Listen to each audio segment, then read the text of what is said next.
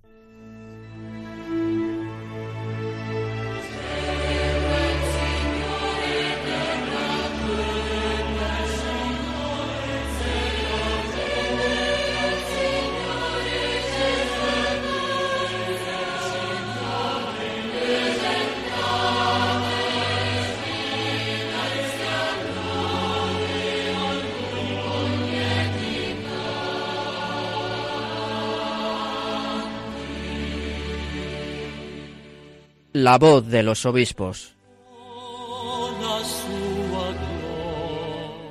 Con Cristina Abad.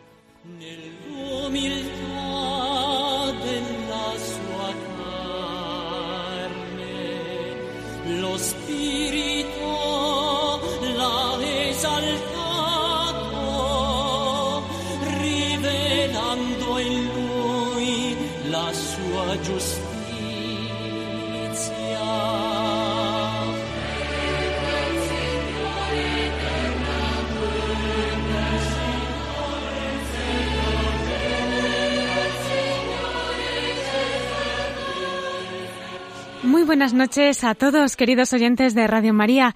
En esta noche tan especial, Domingo de Ramos, es un placer poder compartir con todos ustedes esta hora y acompañados de nuestros pastores.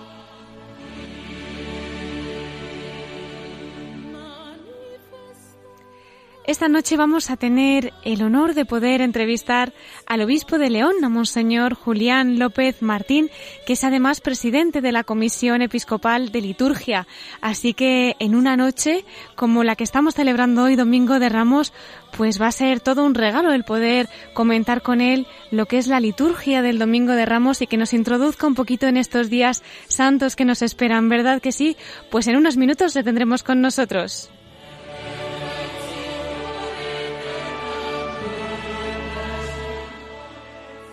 Más noticias y más mensajes de nuestros pastores, como siempre, en nuestra sección de Episcoflases. Para ello nos va a acompañar Miquel Bordas. Así que le encomendamos a la Virgen nuestro programa de hoy y comenzamos con la voz de los obispos.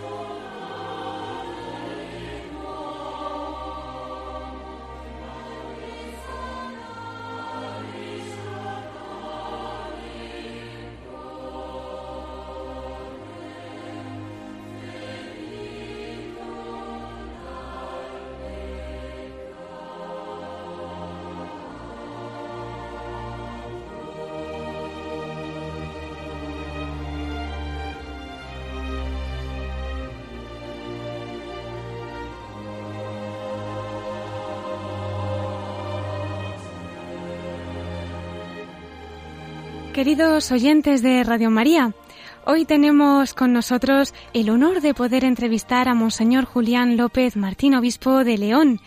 Él nace en Toro, en Zamora, estudió en el Seminario Diocesano de Zamora y en el Pontificio Instituto de San Anselmo de Roma.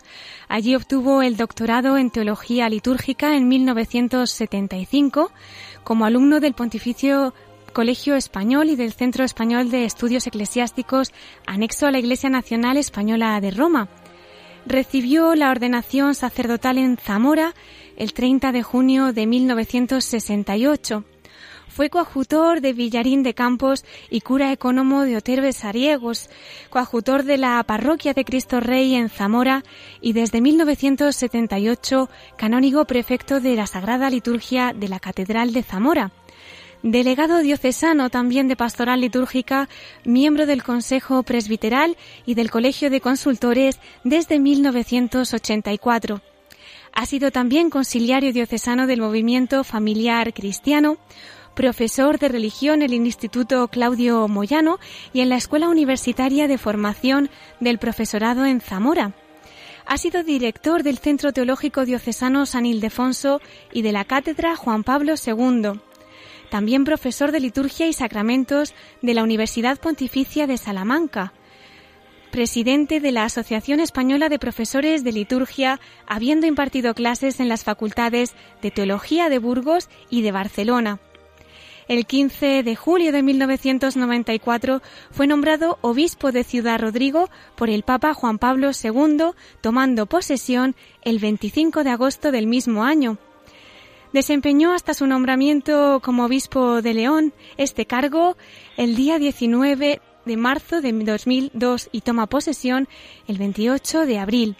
El 6 de julio de 2010, Benedicto XVI le nombró miembro de la Congregación para el Culto Divino de la Santa Sede y en la Conferencia Episcopal Española es miembro de la Comisión Episcopal de Liturgia desde marzo del 2014, después de ser reelegido para el cargo el 14 de marzo del 2017.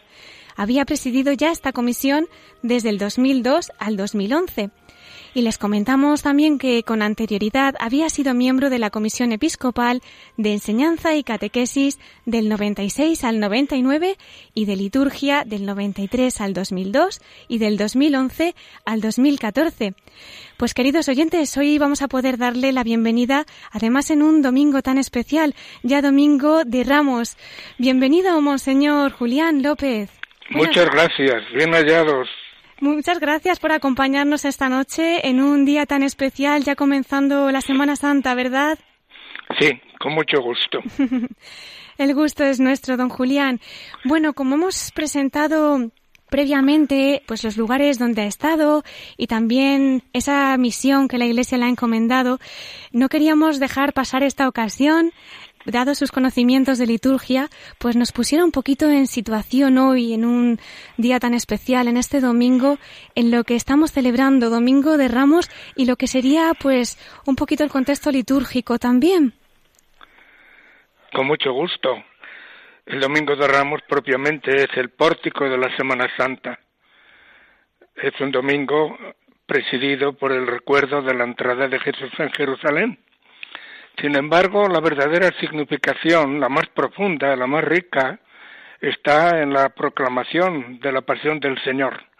Es el único domingo del año en que se lee la pasión de nuestro Señor Jesucristo, desde la reforma litúrgica, siguiendo cada año de los tres A, B y C, un evangelista sinóptico.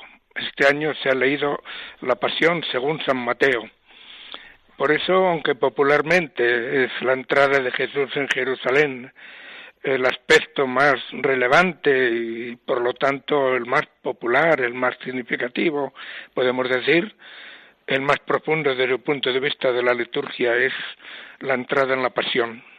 Cristo Jesús entra en Jerusalén y entra propiamente en, en el misterio pascual. Cristo nuestro Señor dice el prefacio de, la misa del Domingo de Ramos, siendo inocente, se entregó a la muerte por los pecadores y aceptó la injusticia de ser contado entre los criminales.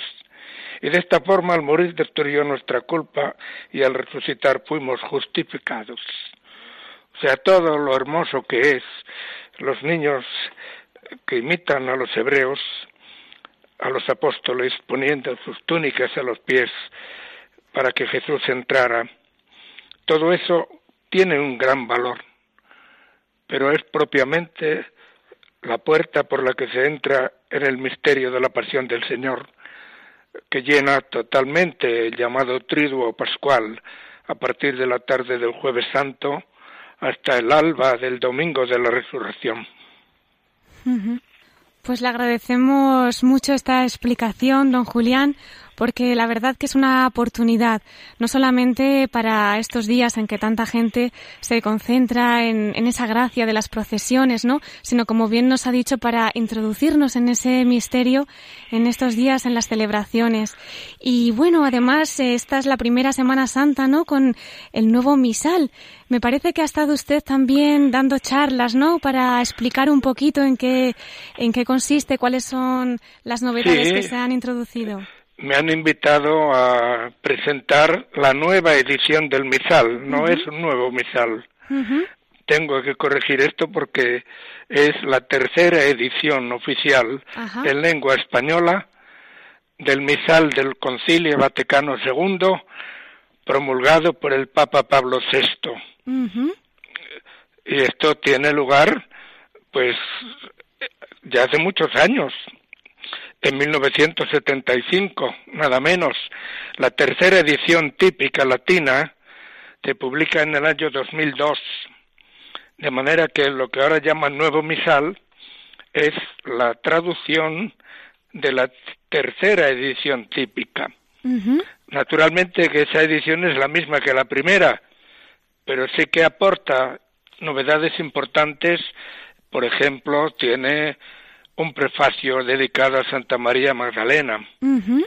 Por ejemplo, pues tiene también algunos formularios de misas, vigilias de la Ascensión del Señor y otras pequeñas novedades. Sin embargo, nuestra edición española sí que tiene una novedad importante en la traducción revisada y actualizada, mejorada, en el sentido de lo que es justamente lo que debe ser la traducción, no una interpretación, no una glosa de los textos, sino decir lo que verdaderamente dice la versión latina.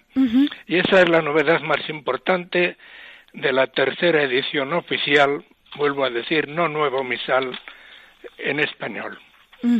Por tanto, desde el punto de vista incluso exterior, esta edición ha mejorado muchísimo, es un poco más grande, está mucho mejor preparada, tiene ilustraciones, tiene también toda una serie de grabados, que representan los principales momentos del año litúrgico, tiene un tipo de letra más fácil, un papel mucho más consistente, unas letras capitales, la primera que aparece en, en las oraciones, en los prefacios, y también tiene alguna importante novedad en el texto mismo, por ejemplo, de las palabras de la consagración del cáliz.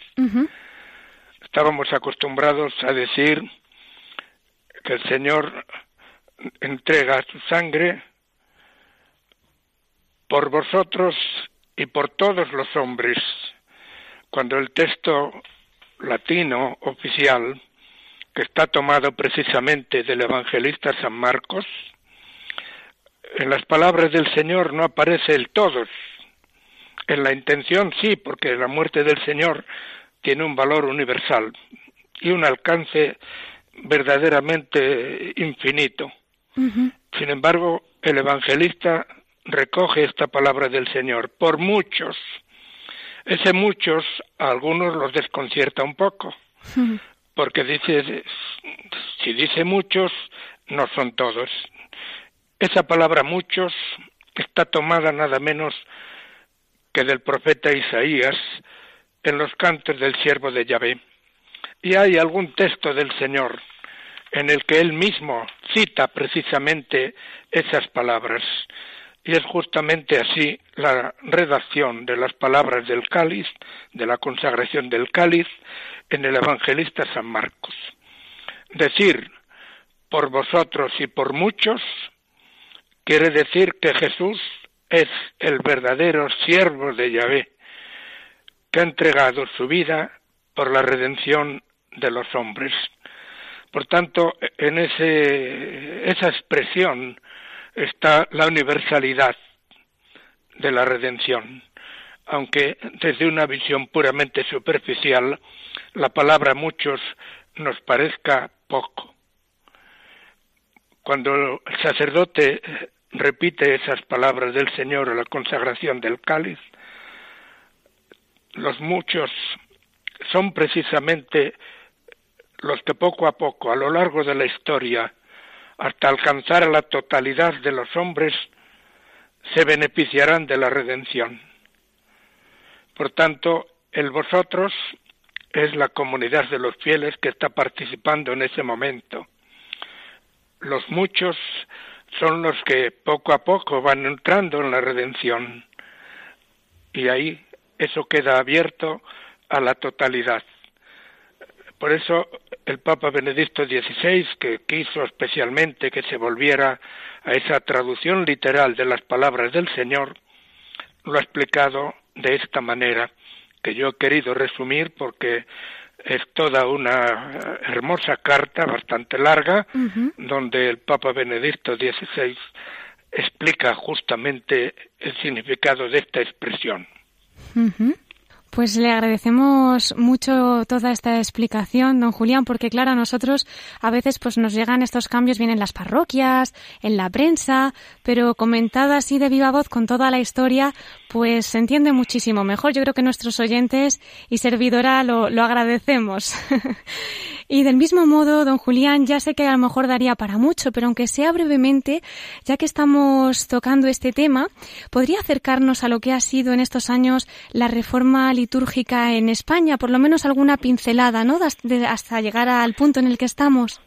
Bueno, propiamente, perdón por lo que pueda suponer, digamos, de, de indicación, la reforma litúrgica hace muchos años que terminó la reforma litúrgica del Concilio Vaticano II hace muchos años que concluyó con la publicación del leccionario, el misal, la liturgia de las horas, los rituales de sacramentos. Ahí están los cambios, ahí está la reforma que se ha ido introduciendo poco a poco. En España se empezó a trabajar al día siguiente de la promulgación de la Constitución de Liturgia. Y estoy hablando precisamente del año 1963. Ya ha llovido mucho desde entonces. ¿eh? y España lo ha aplicado de una manera profunda, de una manera pausada, de una manera completa. Otra cosa es que los sacerdotes, también los obispos, los fieles hayamos asimilado y nos hayamos renovado interiormente. Es decir, las reformas son los cambios rituales, la promulgación de los libros, las traducciones de esos libros, pero eso no era el fin. El fin era la renovación de nuestra vida litúrgica. Y ahí tenemos que reconocer que todavía tenemos camino por andar.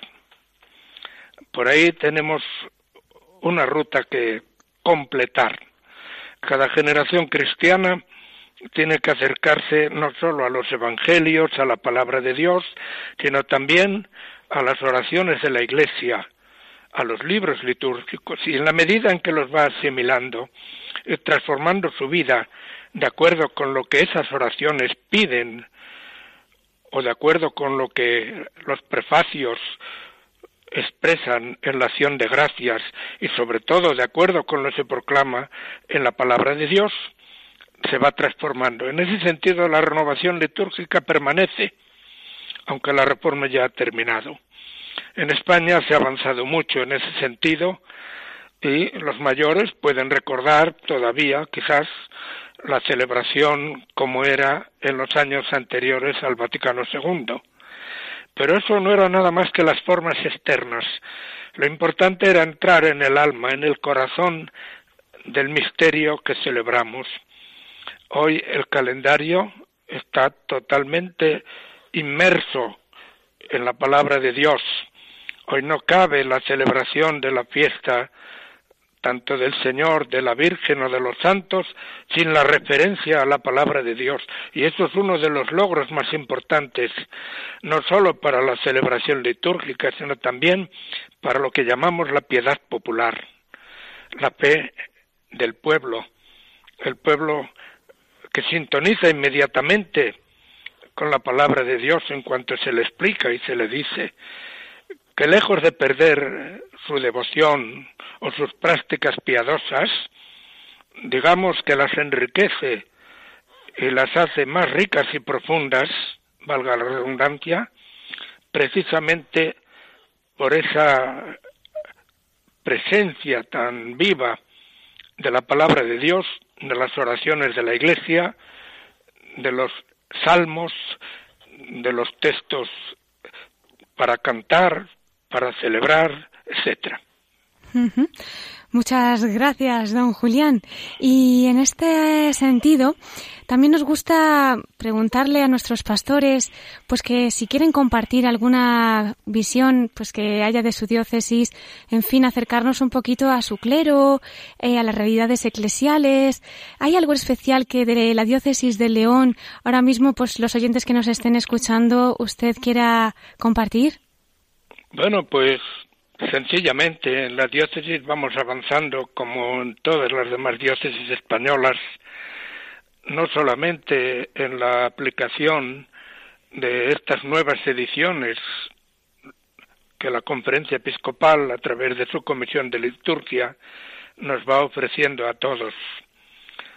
Es una preocupación constante de todos los obispos la formación litúrgica del pueblo de Dios, la preparación de los que tienen que ayudar al pueblo a participar en la celebración litúrgica, los sacerdotes, los demás ministros, los que tienen la función del, dirigir el canto de la asamblea.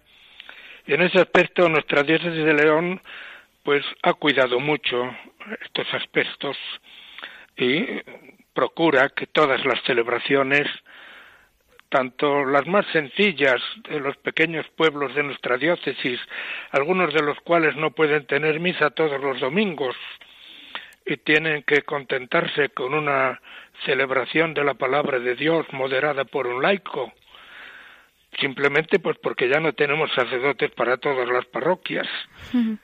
Bueno, pues desde esa celebración tan sencilla hasta las celebraciones más solemnes en la Basílica de San Isidoro, con la Santa Iglesia Catedral, se va haciendo realidad día a día lo que procuró el Concilio Vaticano II, una participación más consciente, más viva, más espiritual, más profunda en los santos misterios que debemos celebrar.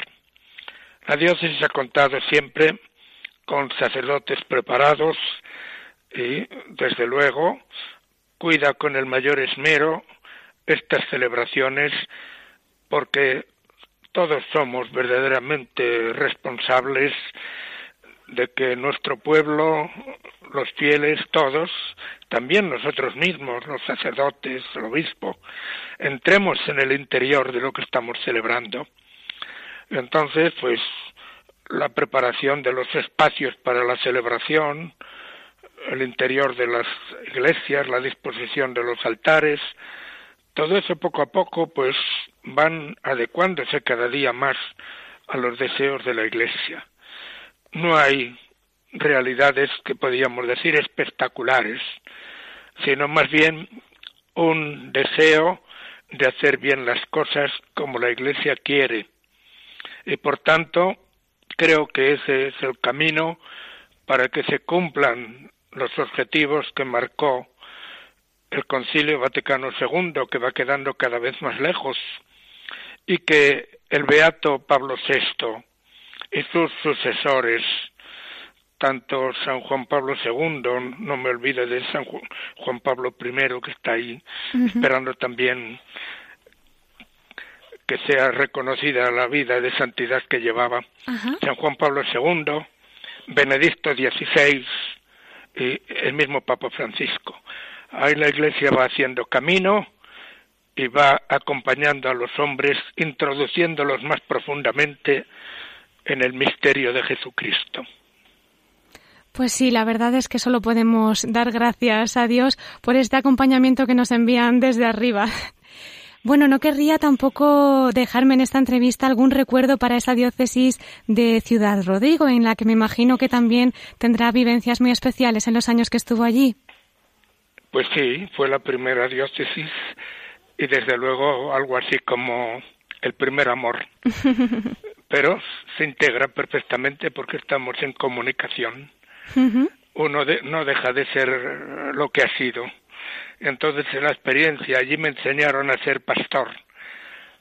Una diócesis pequeña en tamaño, pero rica, no solo en historia, que la tiene, sino sobre todo en vivencia, en sentido eclesial, comunitario, con la ventaja de que al ser pequeña, al ser su presbiterio no muy numeroso, aquello se convertía en un verdadero hogar.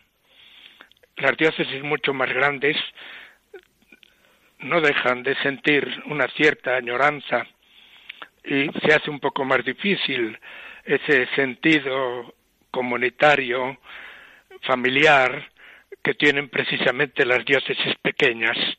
Pero aquí es donde nos ha puesto la voluntad del Papa, la voluntad del Señor, y sin olvidar para nada lo bueno recibido antes, procuramos también cumplir con nuestro ministerio, con la ayuda de Dios y el acompañamiento del pueblo que ahora nos ha sido confiado, la misión que recibimos un día pues yo creo que le podemos mandar un saludo, ¿verdad?, a toda la diócesis de Ciudad Rodrigo y, cómo no, a la de León.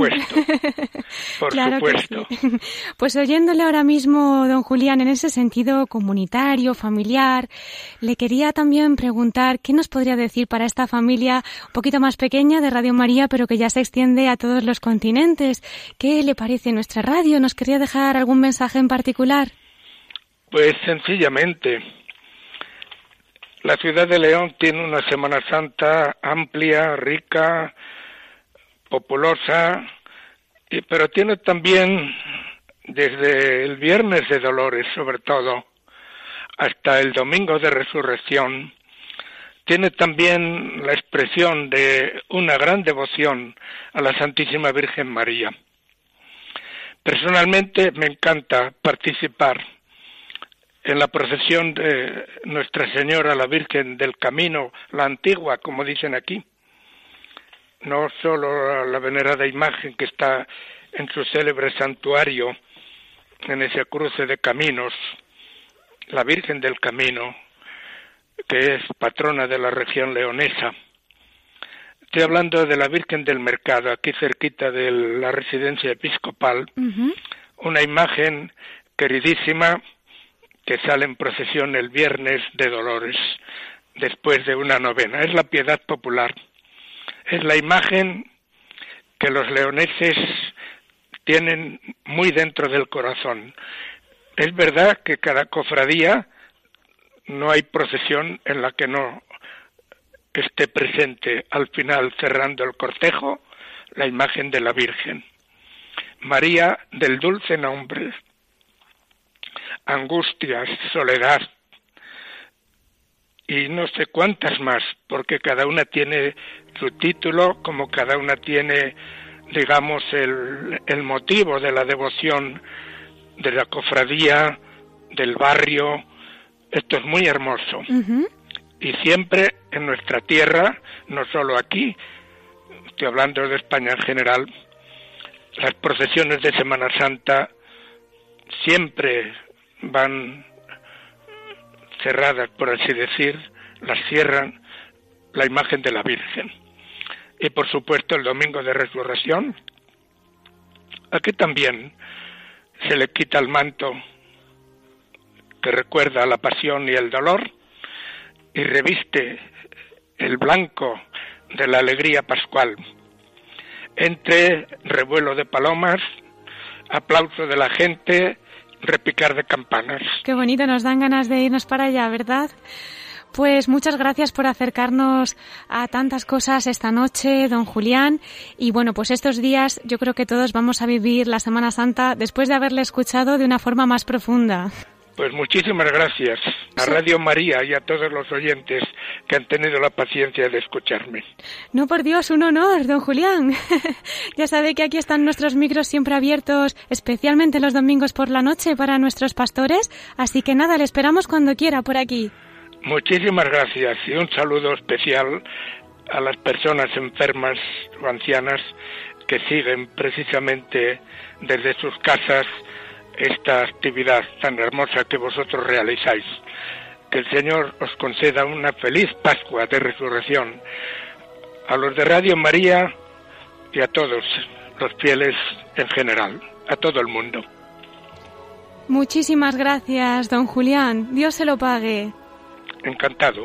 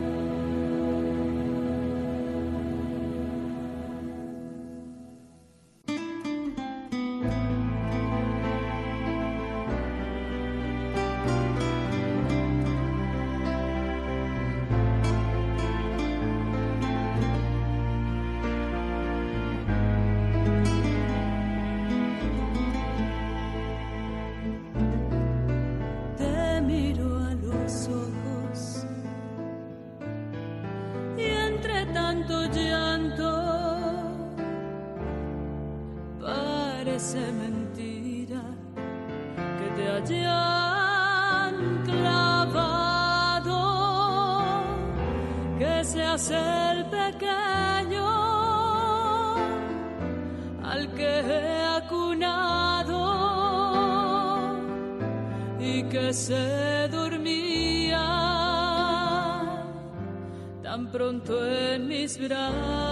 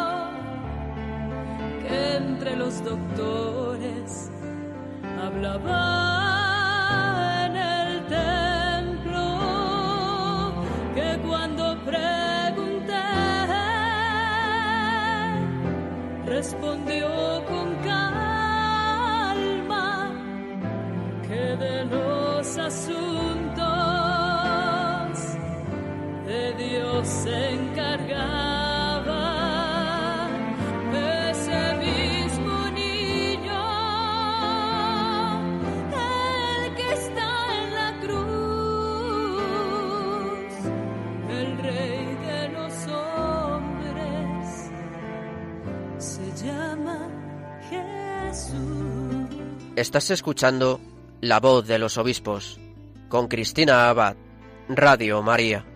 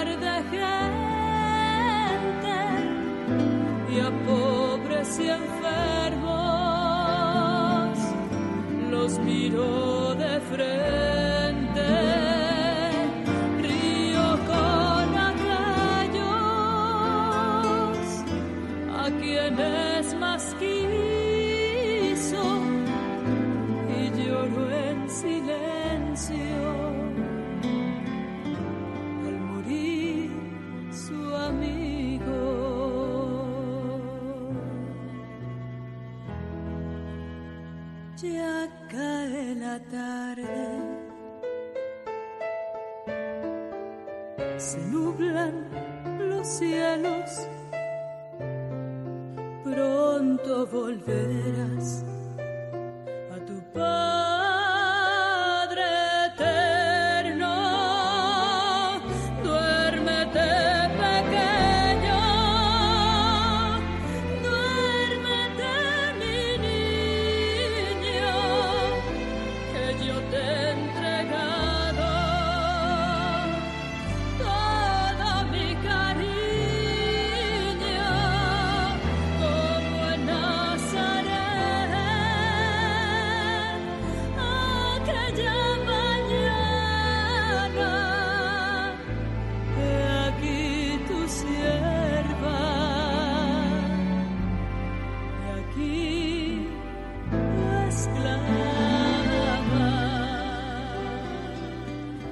Nos ayuda esta canción a introducirnos en ese corazón de María, ese corazón que estos días pues especialmente está acompañando a nuestro Señor que está traspasado, pero también con esa esperanza puesta en la resurrección. Pues nos invita a profundizar un poquito esta canción en lo que nos ha estado comentando Monseñor Julián López Martín, el obispo de León, en esa reflexión, en esa meditación que nos ha hecho en la entrevista que le hemos realizado hace unos minutos. Así que pues con esa mirada puesta en, Jesús continuamos nuestro programa porque también nuestros pastores tienen unos mensajes muy especiales para el día de hoy y para que podamos también reposarlos estos días. Y ni que deciros que nos los cuenta como siempre Miquel Bordas en los episcoflases.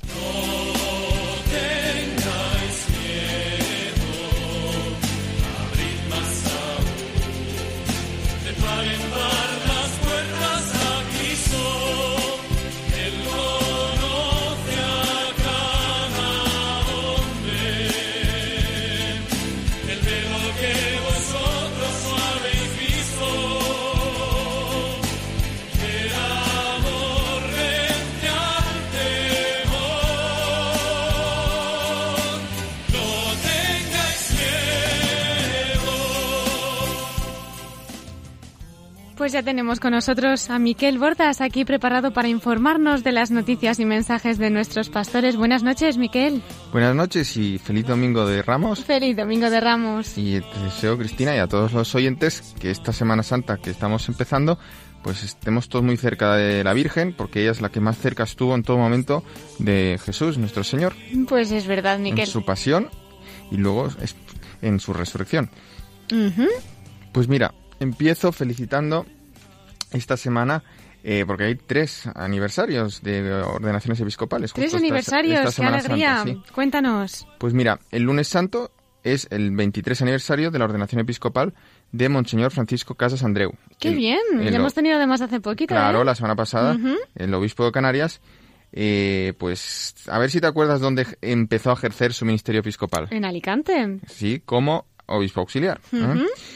Bueno, al día siguiente, o sea, pasado mañana, el martes, martes, santo, se cumplen los ocho años de la ordenación episcopal del actual obispo de Bilbao, Monseñor Mario Iceta. Uh -huh. Y el viernes santo, en cambio, eh, tenemos el 21 aniversario de la consagración episcopal de Monseñor Juan Antonio Rechplá.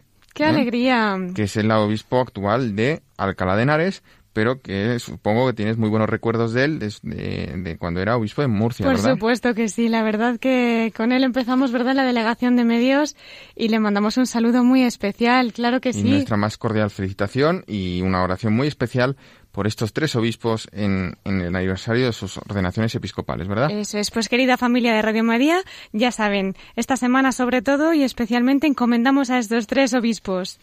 Seguimos. A ver, esta semana tengo una pequeña noticia de procedente de la Conferencia Episcopal Tarraconense, la provincia eh, tarraconense, o sea, Cataluña, donde eh, este domingo de Ramos se ha empezado, se ha introducido en la fórmula por muchos, promultis, en catalán per molts, eh, para la consagración del cáliz, sustituyendo la expresión que eh, por tots els homes, como era antes en catalán. Uh -huh. Esto eh, en, en, la lengua castellana ya se había hecho el primer domingo de Cuaresma, ¿vale? Uh -huh. Entonces, con ocasión de esto, que también eh, junto al catalán pues también se ha adaptado este cambio en la lengua vasca y en la lengua gallega Mm, y con ocasión de esto pues los obispos que de las diócesis con sede en Cataluña pues eh, también han hecho eh, los correspondientes decretos y han pedido a sus delegados diocesanos de liturgia para que se instruya al pueblo ¿eh? y se ofrezcan subsidios explicando el, esta, esta expresión y cómo no, es- no hay ninguna merma ¿eh? en, en la salvación universal que nos ha obtenido Jesucristo con su sacrificio redentor. Pues mira, es una noticia que complementa muy bien la entrevista que hemos tenido porque nos ha introducido también, ¿verdad?, en ese contenido litúrgico, Monseñor Julián López. En efecto. ¿eh? Y bueno, y eso además, pues eh, la liturgia celebra, celebra la vida de Jesús, ¿no? Y estamos a las puertas de la Semana Santa, pues vamos a ver las cartas pastorales, o más bien dominicales, de los obispos que te traigo. En primer lugar, eh, te traigo la carta eh, dominical del obispo de, arzobispo de Tarragona, Monseñor Jaume Pujol, ¿eh? que se centra en lo que estamos celebrando hoy, el Domingo de Ramos, y se titula así, El Señor viene sobre un asno. Ah, pues vamos a escucharlo. Monseñor Jaume Puyol, arzobispo de Tarragona. Un cordial saludo.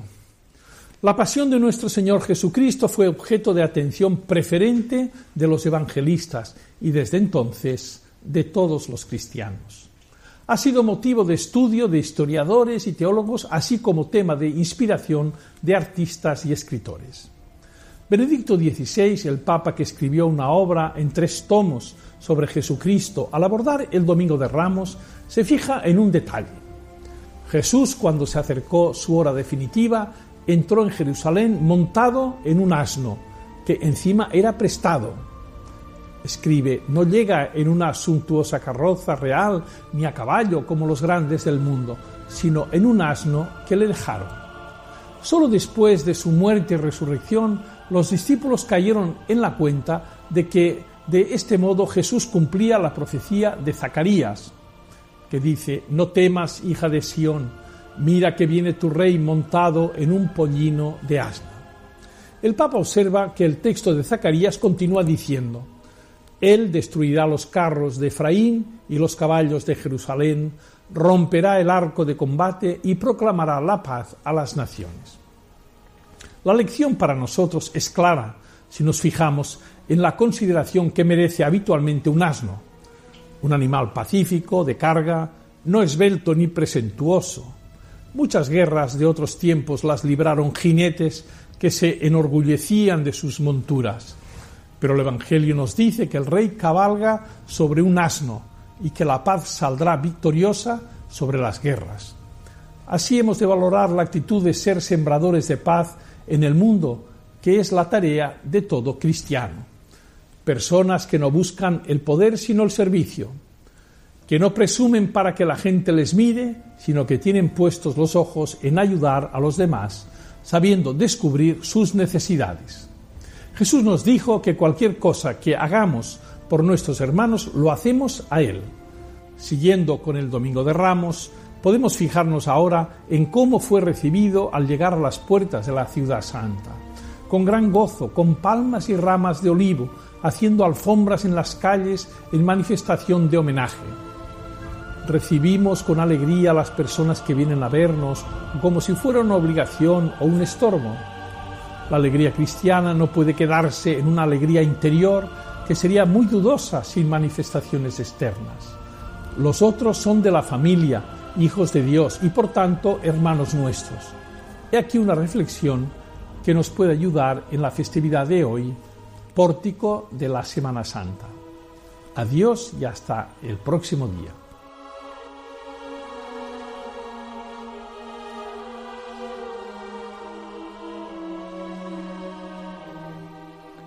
Pues aquí hemos tenido esa reflexión de Monseñor Jaume Puyol. Gracias, Miquel, por compartirla con nosotros.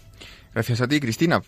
Eh, y seguimos. He dicho que tendríamos al, al arzobispo de Barcelona, Monseñor Juan José Omeya, que esta semana nos habla sobre la cruz, ¿eh?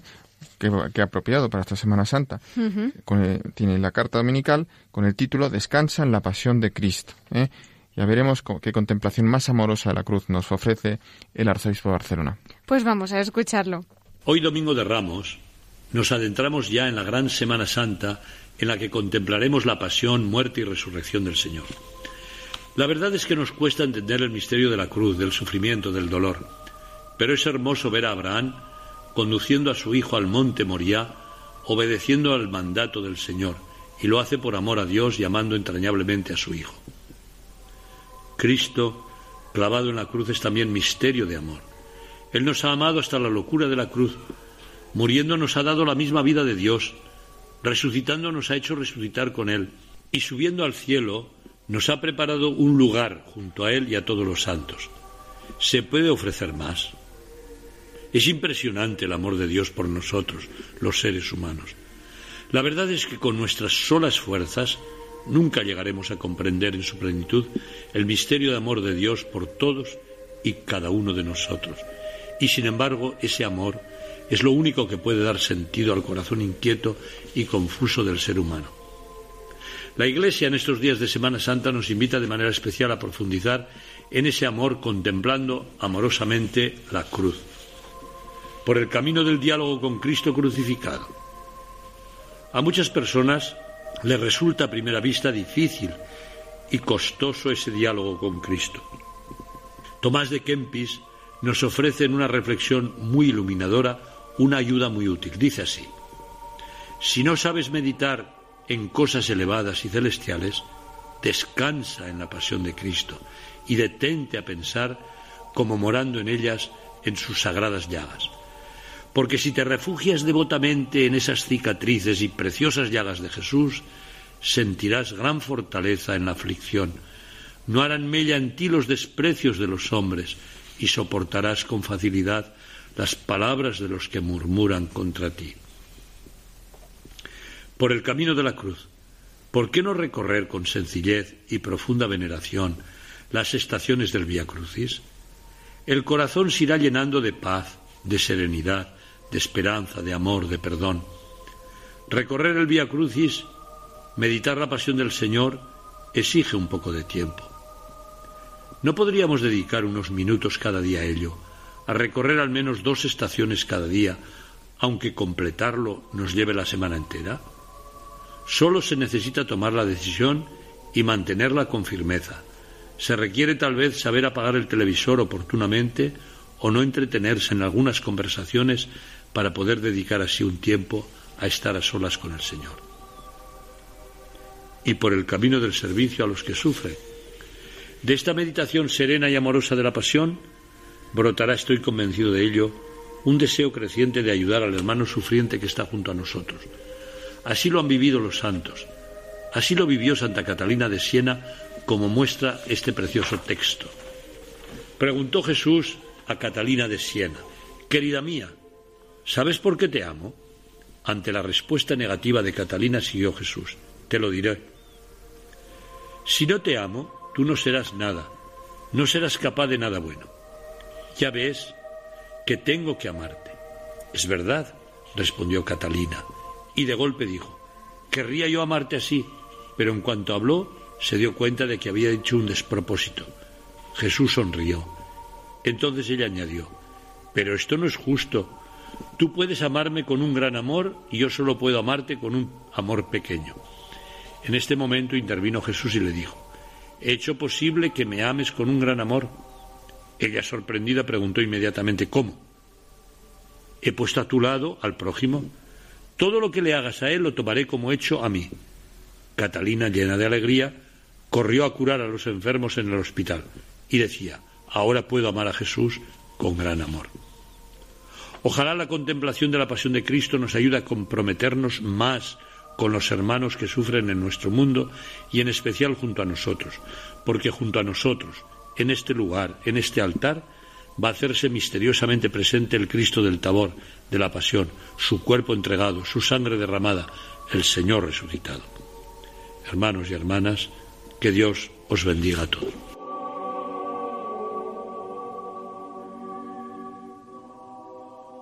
Pues con esas palabras de Monseñor Omella nos vamos a quedar también esta semana, Miquel, con esas meditaciones de Kempis, de Catalina de Siena. Y estas tres ideas de contemplar, cómo podemos contemplar la cruz, ¿no? O cómo podemos seguir la cruz. El primer, mm, la primera sería el camino del diálogo con Cristo crucificado, la segunda por el camino de la cruz y la tercera por el camino del servicio a los que sufren. Y terminada esta carta dominical de Monseñor Omeya, y me dirás que ahora viene la perla, ¿verdad? Pues sí, te lo iba a preguntar ahora mismo. Pues mira, Cristina, ya que Monseñor Juan José Omeya nos ha acercado a la contemplación de la cruz, quiero traerte un extracto de una carta apostoral de su predecesor en la sede barcelonesa, el obispo mártir Manuel Irurita, a quien ya dedicamos una perla hace bastantes programas, no sé si te acuerdas. Pues bien, esta vez se trata de una carta cuaresmal que lleva el título Ante la cruz de Cristo, Redentor del mundo. Esta carta además nos la, la, la tiene colgada en su blog, eh, que, en la plataforma Religión y Libertad, el sacerdote Jorge López Teulón, el blog Victor in Vinculis, dedicado a los mártires. ¿Mm? Pues mira, te extraigo de esta carta pastoral un fragmentito. Habiéndose Dios propuesto en su, en su excesiva caridad redimir y salvar al hombre pecador, entre los infinitos medios que para ello se le ofrecieron, escogió el hacerse hombre y morir en una cruz. La cruz es, pues, el instrumento por el cual Dios, hombre Jesucristo, lleva a cabo la grande obra de nuestra redención, la reconciliación del cielo y la tierra, de Dios y los hombres, y de los hombres entre sí, según aquellas palabras de San Pablo. Plugo al Padre reconciliar por su Hijo todas las cosas consigo, restableciendo la paz entre el cielo y la tierra por medio de la sangre que derramó en la cruz. Y bueno, sigue la carta, por ejemplo, Monseñor eh, Manuel Irurita, pues cogía la definición que daba de la cruz el obispo de Hipona, San Agustín, que la cruz era la, cátedra donde Jesús nos enseñaba las grandes verdades sobre Dios, sobre, la, sobre el hombre, también eh, la malicia del pecado, donde también la cruz es el altar consagrado donde Jesús se sacrifica y muere para destruir el reino del pecado y hacernos honradores de Dios y amadores de toda virtud, y finalmente donde la cruz es el trono donde Jesús reina. Pues bueno, eh, pues esto es lo que, lo que hay que hacer, amar a la cruz, a la cruz, porque ahí eh, Jesús nos redimió. ¿No te parece?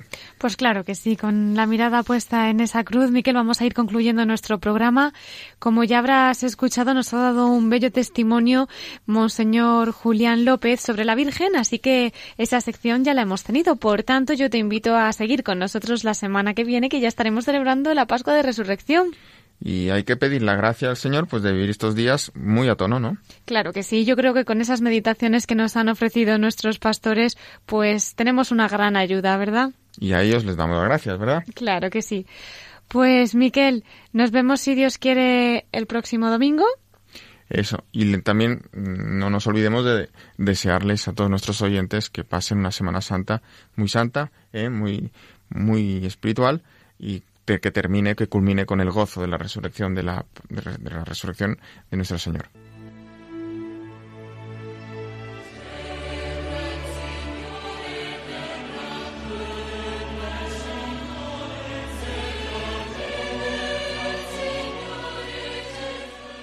Queridos oyentes, llegamos ya al final de nuestro programa. Como siempre, aprovechamos para recordar nuestro correo electrónico por si nos quieren escribir la voz de los obispos radiomaria.es. Nos pueden seguir a través de las redes sociales con Facebook y Twitter, así que les animamos a consultarlas y nuestra página web, por supuesto, que están allí todos nuestros programas en el podcast de Radio María.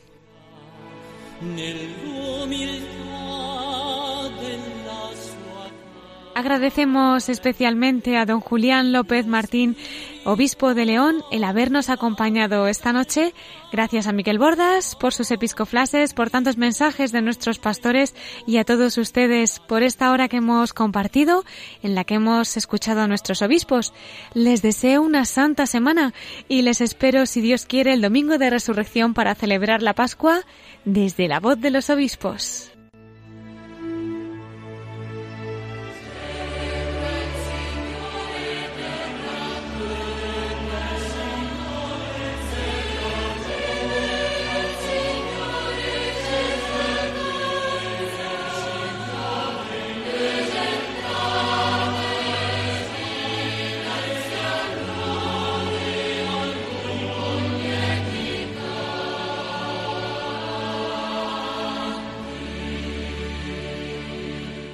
han escuchado la voz de los obispos. Con Cristina Abad.